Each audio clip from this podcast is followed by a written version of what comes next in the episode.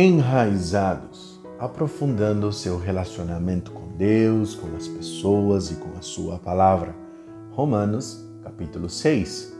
Na leitura de hoje, vemos Deus apresentando-se como um Deus gracioso, cheio de misericórdia, de bondade, que ao mesmo tempo nos convida a viver uma vida diferente, a andar em novidade de vida diante de tudo aquilo que Jesus fez na cruz. O ser humano tem por natureza sempre distorcer uma verdade. O tempo todo, nós, seres humanos, distante por vezes do Senhor, tentamos encontrar maneiras e escapes para viver as nossas próprias paixões. Não era diferente dos leitores do apóstolo Paulo ali em Roma, quando ouviram falar a respeito da graça de Deus eles concluíram de que onde houvesse mais pecado, haveria mais graça, e isto que significaria uma permissão para continuar uma vida dissoluta, distante, longe de Deus. O apóstolo Paulo, logo no versículo 1, diz que diremos então: continuaremos pecando para que a graça aumente? De maneira nenhuma. Nós, o que morremos para o pecado, como podemos continuar vivendo nele? O apóstolo Paulo começa a usar a metáfora da morte e da ressurreição, dizendo que crer em Jesus e estar em Jesus é estar morto para o pecado e vivo para uma nova vida. Por isso, o apóstolo Paulo, no versículo 5, afirma: Se dessa forma fomos unidos a Ele na semelhança da Sua morte, certamente o seremos também na semelhança da Sua ressurreição. O que a palavra de Deus está nos apontando é que a morte de Jesus mudou a história, mas agora toda pessoa que nasce de novo, ela também morreu para o pecado e deve acontecer uma mudança na história desta pessoa. Por isso, no versículo 8, nós lemos: Ora, se morremos com Cristo, cremos que também com Ele viveremos. Aleluia! Por esta extraordinária verdade. Toda pessoa que morre com Jesus também vive com Jesus. Jesus morreu a nossa morte para que todos aqueles que creem vivam a vida que ele viveu. Esta é a mensagem do Evangelho, a extraordinária mensagem do convite a uma vida de transformação.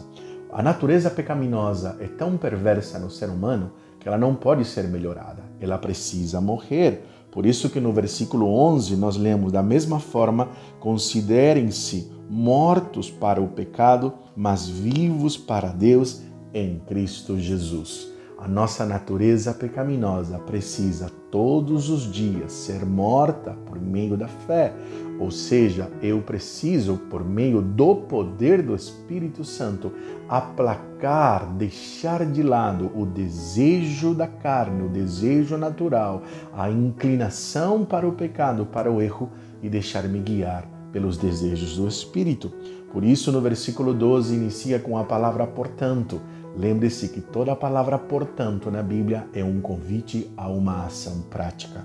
Versículo 12 diz: Portanto, não permitam que o pecado continue dominando nos seus corpos mortais, fazendo com que vocês obedeçam aos seus desejos. Não ofereçam os membros do corpo de vocês ao pecado como instrumentos de injustiça. Antes, ofereçam-se a Deus como quem voltou da morte para a vida, e ofereçam os membros do corpo de vocês a Ele como um instrumento de justiça. O que o apóstolo Paulo está dizendo que numa vida passada o nosso corpo era utilizado para o pecado, para práticas de desejos, nós vivíamos distante de Deus e usávamos a nossa mente, o nosso corpo, o nosso coração para agradar a carne, para agradar o pecado.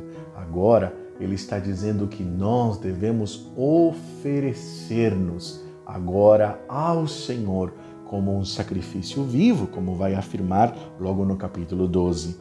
Portanto, a palavra de Deus diante do sacrifício de Jesus, da justificação e dos benefícios que nós recebemos da parte do Senhor, temos uma resposta para dar a Ele. Devemos entregar a nossa vida em santidade. No versículo 19, nós lemos assim: Assim como vocês ofereceram os membros do seu corpo à escravidão, à impureza e à maldade que leva à maldade, ofereçam-nos agora em escravidão à justiça que leva à santidade. Quando vocês eram escravos do pecado, estavam livres da justiça. Que fruto colheram então destas coisas das quais agora vocês se envergonham? O fim delas é a morte. Mas agora que vocês foram libertados do pecado e se tornaram escravos de Deus, o fruto que colhem leva à santidade e o seu fim é a vida eterna. A palavra de Deus está dizendo, por causa de tudo aquilo que Jesus fez na cruz, eu devo oferecer-me para viver uma vida de santidade. E ele termina dizendo: porque o salário do pecado é a morte, mas o dom gratuito de Deus é a vida eterna em Cristo Jesus, nosso Senhor. Que coisa extraordinária na leitura de hoje. Nós somos convidados. Agora nós devemos oferecermos. Jesus se ofereceu como oferta por nós. E quando eu e você desfrutamos do seu perdão, agora somos nós que devemos oferecer-nos a Ele voluntariamente como um sacrifício vivo. E quando nós vivemos desta maneira, novos frutos começam a surgir em nossa vida. Um fruto de transformação, de paz, de amor, de alegria, frutos de bondade. Esta é a obra que o Espírito Santo realiza na vida de cada pessoa. Podemos orar juntos? Amado Senhor e Deus, o Senhor conhece a nossa inclinação. A nossa natureza, Senhor, sempre se volta para o conflito, para as brigas, para as paixões e desejos. Mas eu louvo o teu nome pela pessoa do Espírito Santo que o Senhor fez habitar em nós. Hoje nós queremos orar dizer ao Senhor: recebe a nossa vida como uma oferta, como um aroma diante de ti e realiza a tua obra completa de transformação na nossa vida. Queremos morrer a cada dia os nossos desejos e viver uma vida de santidade. É o que nós oramos em nome de Jesus. Eu sou o pastor Fernando Sanches, pastor da Primeira Igreja Batista da cidade de Jacareí. Que Deus abençoe grandemente a sua vida.